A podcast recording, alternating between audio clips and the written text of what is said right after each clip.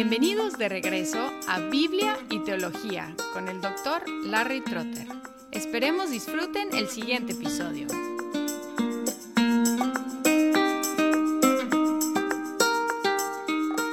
Bienvenidos de nuevo a nuestra serie sobre la teología, la doctrina acerca de Dios, que es una categoría de la teología sistemática, enfocado en el ser y las obras de Dios. Hemos hablado de la Trinidad y también los atributos incomunicables y los atributos comunicables. Ahora entramos en una cuestión que hemos mencionado el decreto de Dios. A veces se refiere a los decretos de Dios en plural y a veces se refiere al decreto y no hay una gran diferencia, aunque más correctamente podemos hablar del decreto de Dios porque todo lo que Dios hace está unificado y no debemos concebir de los decretos de Dios como algo en secuencia, un decreto luego otro decreto como inventando sobre la marcha. Más bien la idea del decreto de Dios es algo eterno, lo que Él ha propuesto desde la eternidad. En el Catecismo Menor utilizan la palabra decretos en plural y en la Confesión de Westminster prefiere la palabra decreto en singular. Y la pregunta número 7 del Catecismo Menor dice, ¿qué son los decretos de Dios? Y la respuesta es, los decretos de Dios son su propósito eterno según el consejo de su propia voluntad, en virtud del cual ha preordenado para su propia gloria todo lo que sucede. Y luego pregunta 8. ¿Cómo ejecuta Dios sus decretos? Dios ejecuta sus decretos en las obras de creación y de providencia. Tradicionalmente se ha dividido el decreto de Dios en dos aspectos, su creación el hacer las cosas y su providencia, el gobernar y sostener las cosas. Y vamos a seguir esta división y hablar el día de hoy de la creación.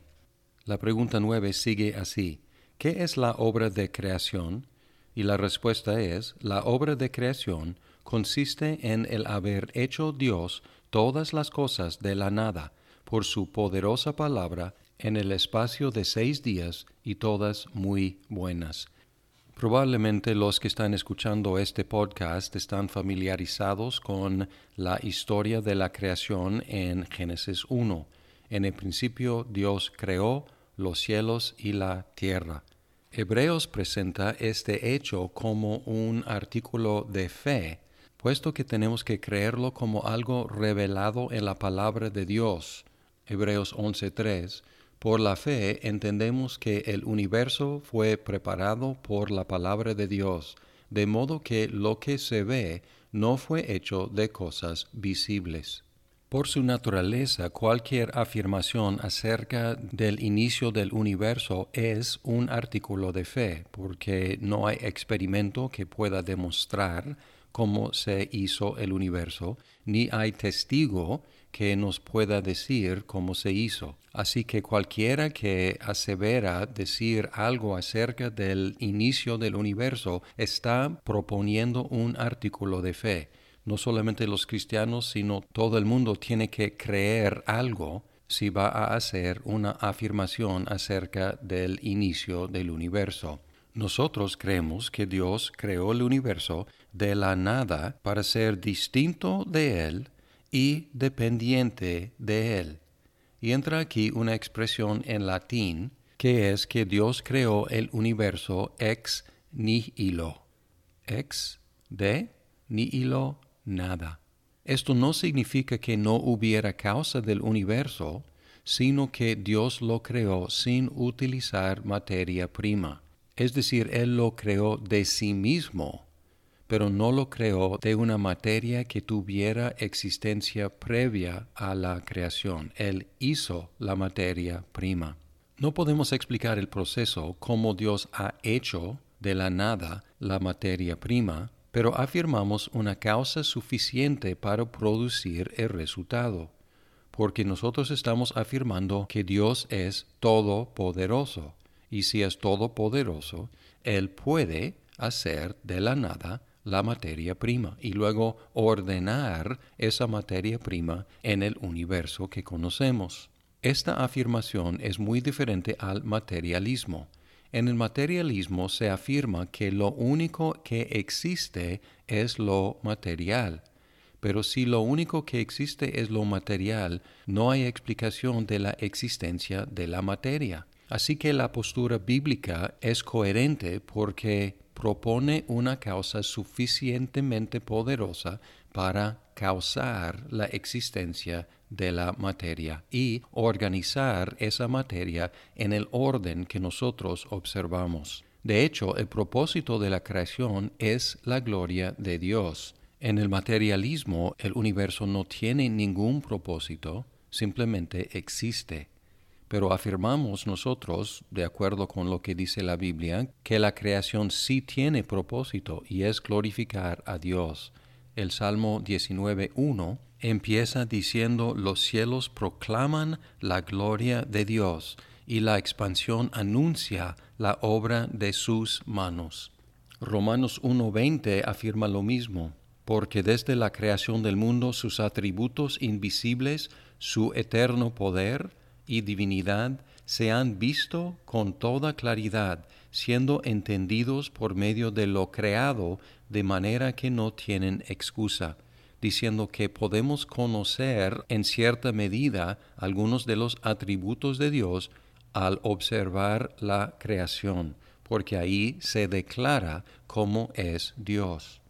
Debemos observar que este es el propósito más sublime posible para la creación y abarca otros subpropósitos, la salvación de los elegidos, la condenación de los impíos, la adoración que los redimidos le rinden a Dios, y todos estos otros subpropósitos son incluidos en este mega propósito de la gloria de Dios.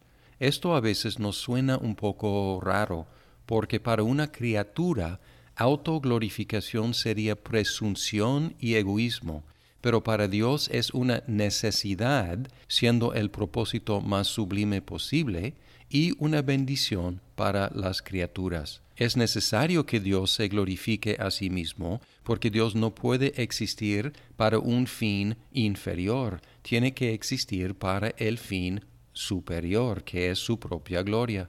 Pero no es egoísmo de su parte, porque al glorificarse a sí mismo, Él nos bendice a nosotros. La creencia en la creación nos da una cosmovisión, nos da una perspectiva sobre el mundo, sobre el universo y sobre nuestras vidas. El universo y nosotros, como parte de él, tenemos un propósito divino. Diferente a muchas filosofías, decimos que sí tenemos un propósito dado por Dios. Además, el cristiano afirma que la naturaleza es buena esta afirmación que la naturaleza es buena se distingue del panteísmo por un lado y del gnosticismo por el otro lado. En el panteísmo se deifica la creación, se convierte en Dios al decir que todo es Dios, toda la naturaleza, todo el universo es Dios. Así deifica la creación.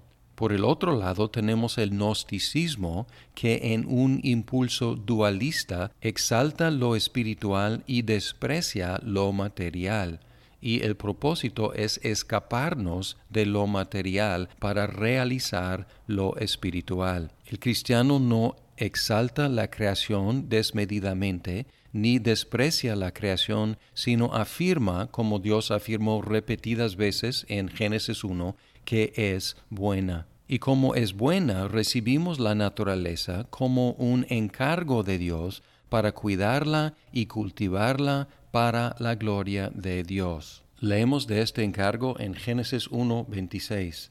Y dijo Dios, hagamos al hombre a nuestra imagen, conforme a nuestra semejanza, y ejerza dominio sobre los peces del mar, sobre las aves del cielo, sobre los ganados, sobre toda la tierra, y sobre todo reptil que se arrastra sobre la tierra. Por lo tanto, podemos reconocer que lo bueno de la creación viene de Dios, y lo recibimos como un anticipo de la consumación de todas las cosas. Además, reconocemos que lo malo que encontramos en la creación es resultado del pecado y junto con la creación gemimos, anhelando que sea liberada la creación de estar sometida a la frustración que es resultado del pecado, no parte del diseño original.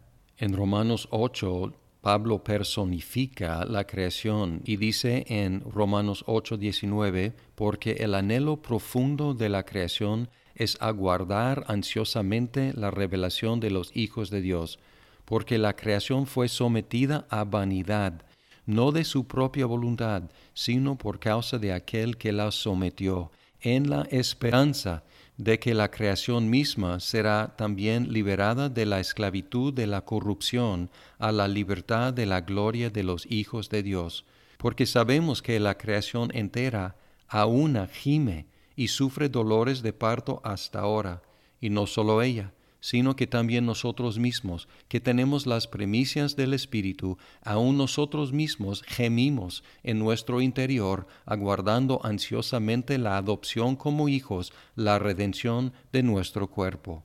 Es decir, que encontramos ahora la creación en una condición no natural, sino afectada por el pecado. Más adelante hablaremos del pecado, pero podemos observar en este momento que la creación ha sido distorsionada de su estructura original. Observamos lo bueno que es natural como lo malo que es un intruso en la creación. La última cosa que vamos a observar de la creación es que es un modelo para la redención, porque en 2 de Corintios 5:17 Pablo escribió, de modo que si alguno está en Cristo, nueva criatura es. Las cosas viejas pasaron, he aquí, son hechas nuevas. Esta traducción es bastante individual, dice nueva criatura es. La palabra es no está en el texto original y puede ser algo más amplio que la transformación de un individuo. Podríamos traducir, si alguno está en Cristo, hay una nueva creación. Y de hecho nuestra esperanza no solamente es transformación individual, sino transformación cósmica, cosa que vamos a estudiar cuando lleguemos a la escatología. Pero pensando en la creación de los cielos y de la tierra, debemos recordar que estamos anticipando nuevos cielos y nueva tierra, como Pedro escribió en 2 de Pedro 3, 13. Pero según su promesa, nosotros esperamos nuevos cielos y nueva tierra, en los cuales mora la justicia. Este hecho es muy práctico porque nos dicta cómo vivir mientras. En el panteísmo el universo ya ha llegado a su fin. En el gnosticismo la idea es escaparnos de la naturaleza material, pero nosotros como cristianos estamos esperando la transformación de la creación cuando venga Cristo. Y sigue Pedro, por tanto, amados, puesto que aguardáis estas cosas, procurad con diligencia ser hallados por Él en paz, sin mancha e irreprensibles. Muchas gracias por escuchar este episodio de Biblia y Teología. Esperamos que el programa sea de provecho para su vida. Hasta pronto.